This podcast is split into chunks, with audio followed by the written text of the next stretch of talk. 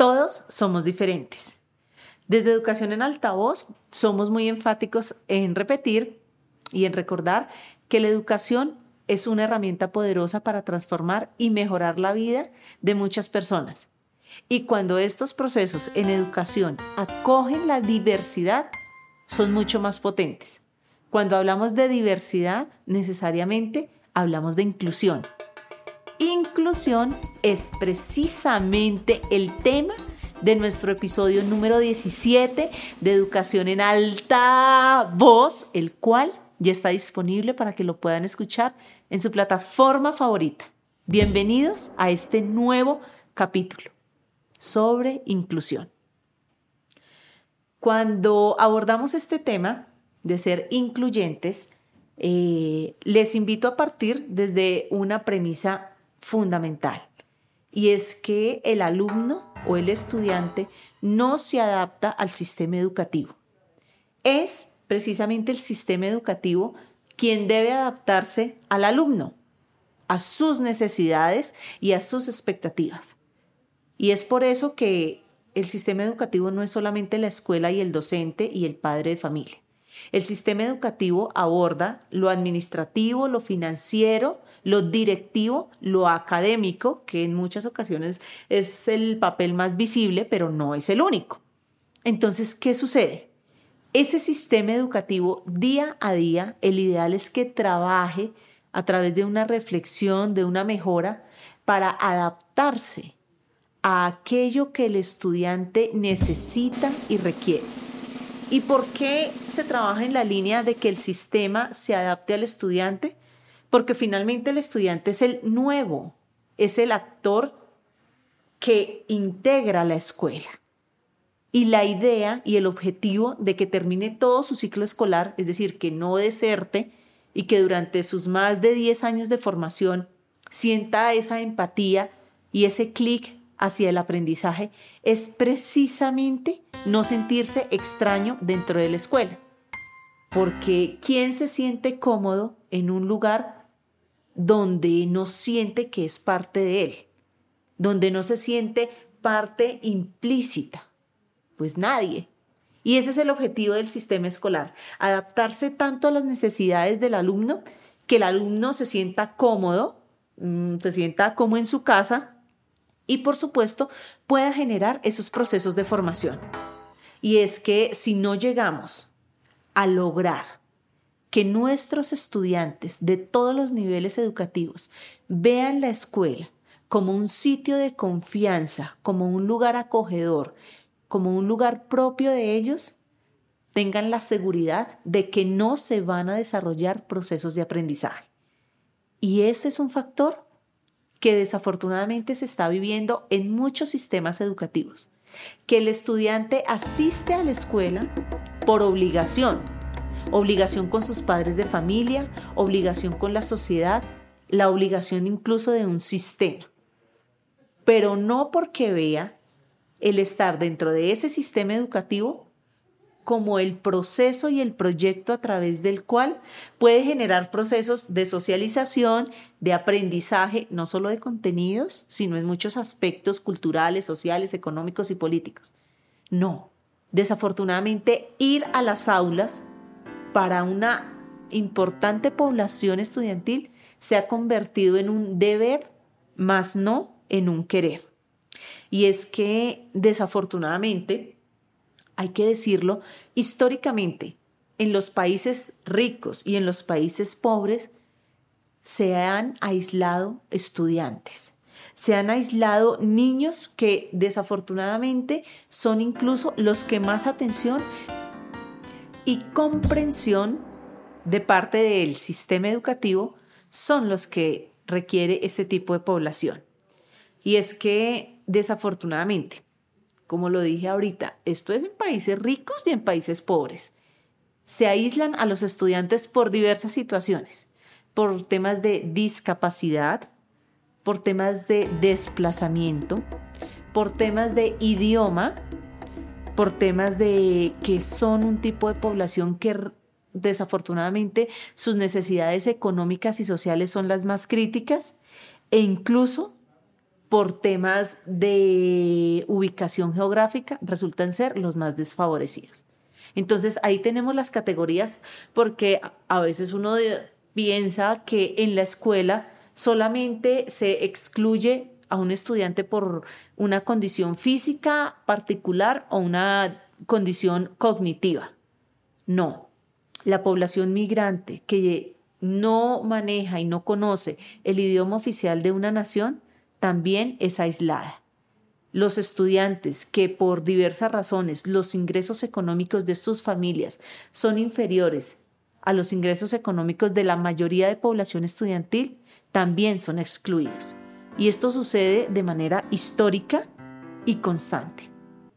Y es que, eh, aunque el sistema educativo trata de ser lo más incluyente posible, ¿para qué? Para adaptarse a las necesidades del estudiante, eh, se han identificado ciertas categorías en las cuales cada nación mm, debería hacer una reflexión crítica muy seria que los lleve principalmente a la transformación de esos retos y desafíos. ¿Para qué? Para que esos niños que hoy en día están aislados por las situaciones que ya describimos, realmente cuando lleguen a la escuela se sientan parte de ella, sientan que la escuela es un apoyo, más no el inicio de una barrera que les va a poner más adelante la sociedad. Uno de esos aspectos es, sin lugar a duda, la infraestructura física de la escuela.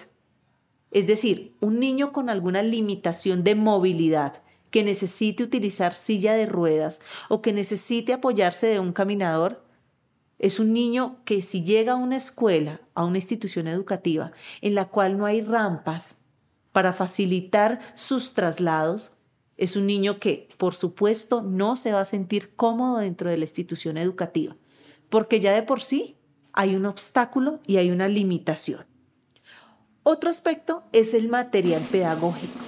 El material pedagógico en cuanto a que ese material permita que los contenidos que estén ahí le den una mayor identificación al estudiante con su contexto y con su entorno.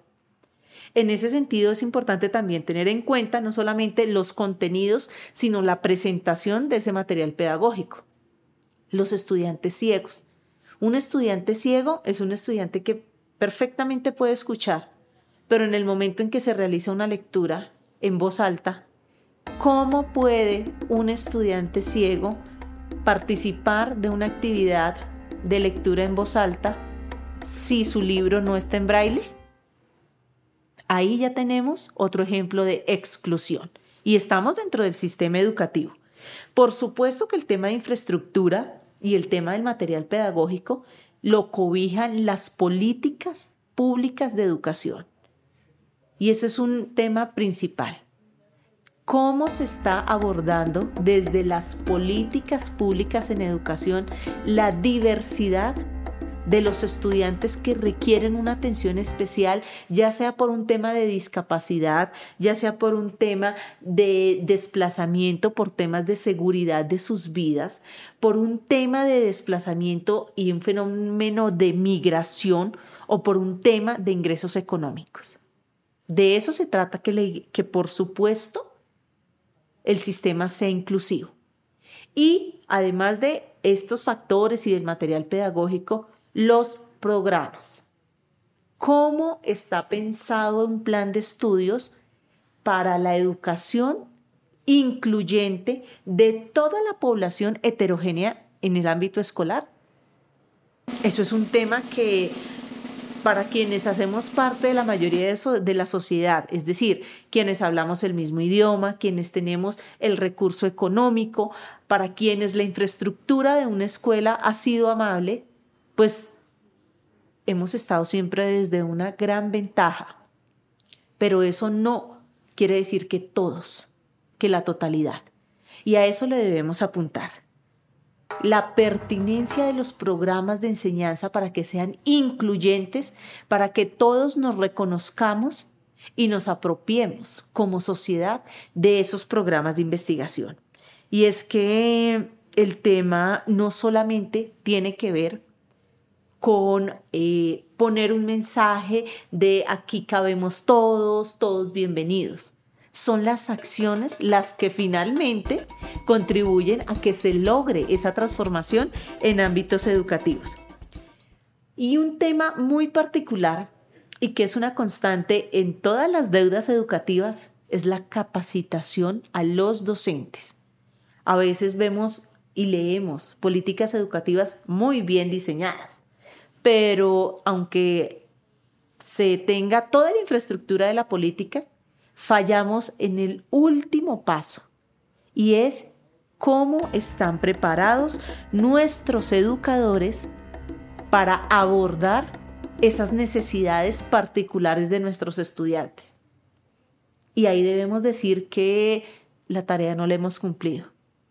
¿Por qué? Porque existen niños con esas dificultades y con esas particularidades dentro del aula regular y desafortunadamente el docente no conoce las alternativas y por ende no las maneja para abordar este tipo de población.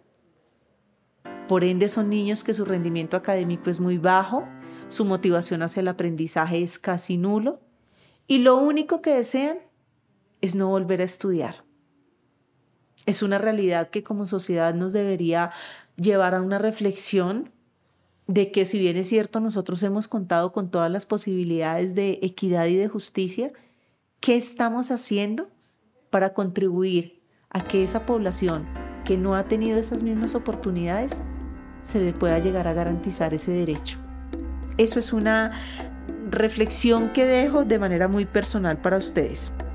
Y es que al ver esos estudiantes que no quieren volver a la escuela, que ven el tema de estar en el aula como una imposición, son precisamente esa población que nunca se ve representada, que no se siente parte de ese colegio, que los pares, sus estudiantes, sus compañeros que están en el aula, no los ve como un par, como un compañero, los ve como una persona ajena precisamente a esa realidad escolar en la que se supone debería formarse.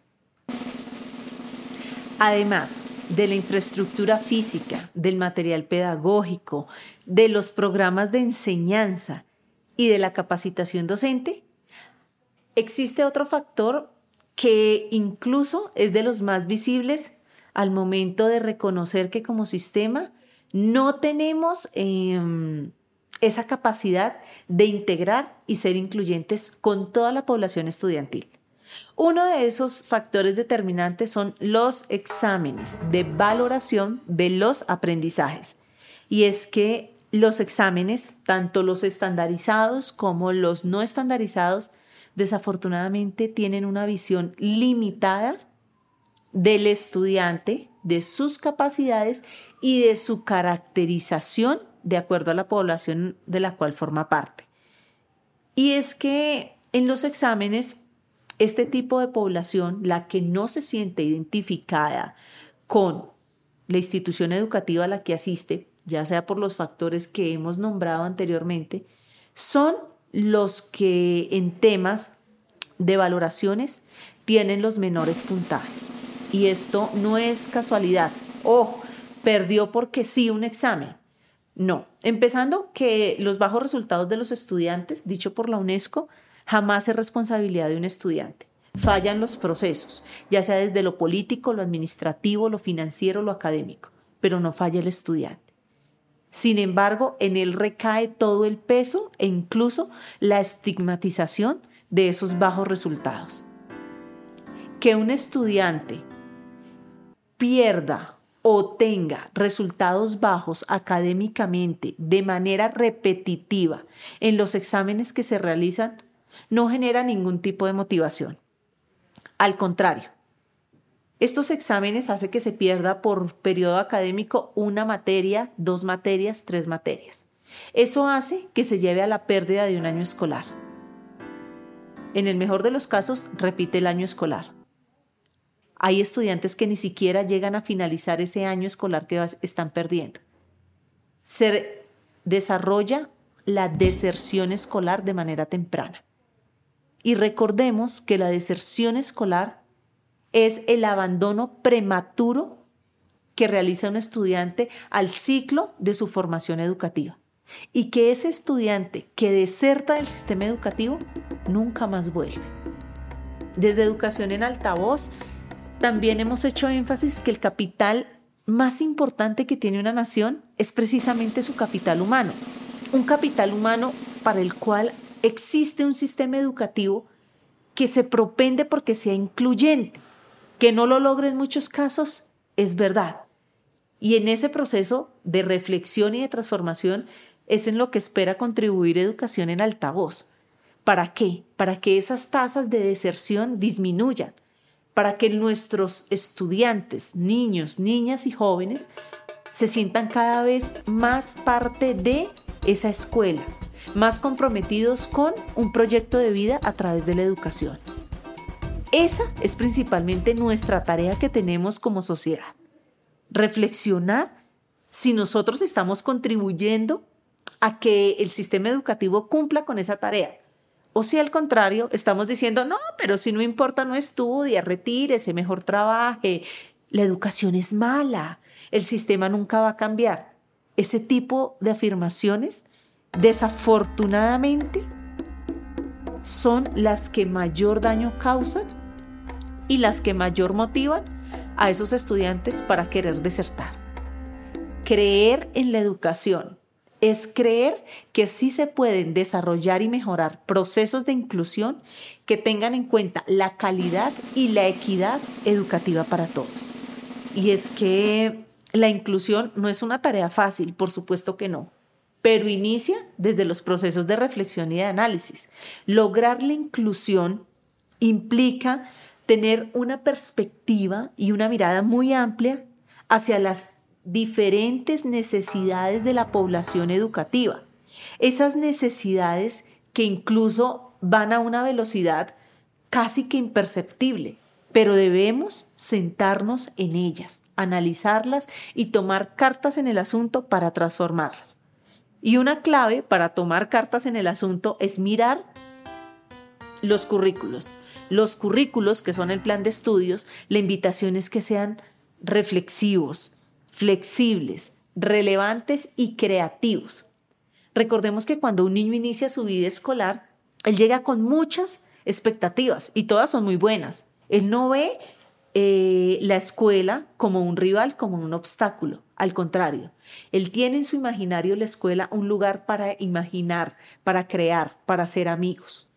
Esas, esas capacidades y esas habilidades que él quiere desarrollar y que lleve en su imaginario son precisamente a las que debería responder un plan de estudios. Un plan de estudios que está desde la política, desde los programas, por supuesto, desde la capacitación docente. Una capacitación docente que no puede ir solamente en la escuela. Y para esto hay un, otro factor súper clave y es el acompañamiento consciente y constante del padre de familia. En muchos casos, la población estudiantil que asiste al aula, sus padres de familia no, no llegaron ni siquiera a ser profesionales. Pero esto no es una limitación para que el padre de familia no esté enterado y sea además responsable del proceso formativo de sus hijos. Recordemos que la primera escuela es la familia. Entonces, desde el currículo, la pregunta es, eh, ¿existen los contenidos a partir de unos documentos de referencia de calidad? ¿Existe la competencia docente? ¿Está la infraestructura? ¿Y dónde está plasmada y representada esa responsabilidad del padre de familia como actor fundamental? Para que un niño deserte de la escuela, también es consecuencia de una desarticulación de relación y de comunicación entre la escuela y el padre de familia. Y es que desafortunadamente, cuando uno analiza lo que sucede desde el meso y desde el microcurrículo, no se ve esa, esa conectividad y esa relación. En este sentido, es necesario, por supuesto, que el sistema mire lo administrativo, lo financiero, lo económico, lo cual se verá reflejado en una política pública, una política pública que decantará en un programa de formación, en un plan de estudios y en una capacitación docente, en un material pedagógico y en una infraestructura. Y eso está muy bien, pero también se requiere que haya un trabajo conjunto de todos los actores de la comunidad educativa. Y ahí entramos nosotros como sociedad civil a ejercer nuestro derecho, pero también nuestro deber a que esos niños que tienen situaciones particulares les garanticemos la inclusión dentro de la educación equitativa y de calidad. Y por eso se, necesita un cambio de mentalidad. Esa mentalidad que finalmente es la que lleva a transformar la política, los programas, las capacitaciones, la infraestructura. Sin ese cambio de mentalidad y de actitud, muy seguramente las cifras de discriminación dentro de la escuela a esa población estudiantil no van a desaparecer, al contrario, paulatinamente pueden ir aumentando. Y eso, como sociedad, nos va a hacer un daño grandísimo. Con esta reflexión terminamos nuestro episodio número 17 de Educación en Altavoz. Y recuerden, la educación no cambia el mundo, pero sí cambia a las personas que vamos a cambiar el mundo. Gracias.